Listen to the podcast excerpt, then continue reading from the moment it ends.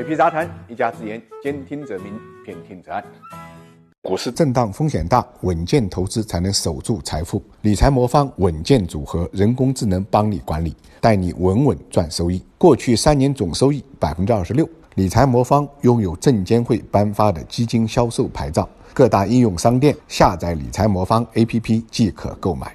多米诺骨牌一旦倒下呢，没有谁可以独善其身。因为受到新冠疫情的影响，很多国家呢被迫封国封城，企业不断停工、破产、倒闭、裁员，随之而来的就是员工面临的失业的问题。那么，随着疫情的蔓延呢，全球现在新冠疫情的确诊人数已经超过一百三十万例。本周全球失业和申请救济的人数呢，也接近了百万。国际劳动组织警告，如果疫情得不到控制的话，可能会有两千五百万人失业。从企业来看啊，不分企业规模大小和企业的。性质都普遍呢遭受到了疫情的冲击，许多被称为世界最大商场的美国梅西百货关闭了七百七十五家门店，临时解聘的人员呢就十三万。瑞典的零售商 H&M 在全球关闭了三千四百家的门店，大量裁员。加拿大国宝级的马戏团太阳马戏裁员百分之九十五，基本上呢就算关门了啊。从失业的人数看呢，美国劳动部公布的数据啊，三月十五号到二十八号两周之内。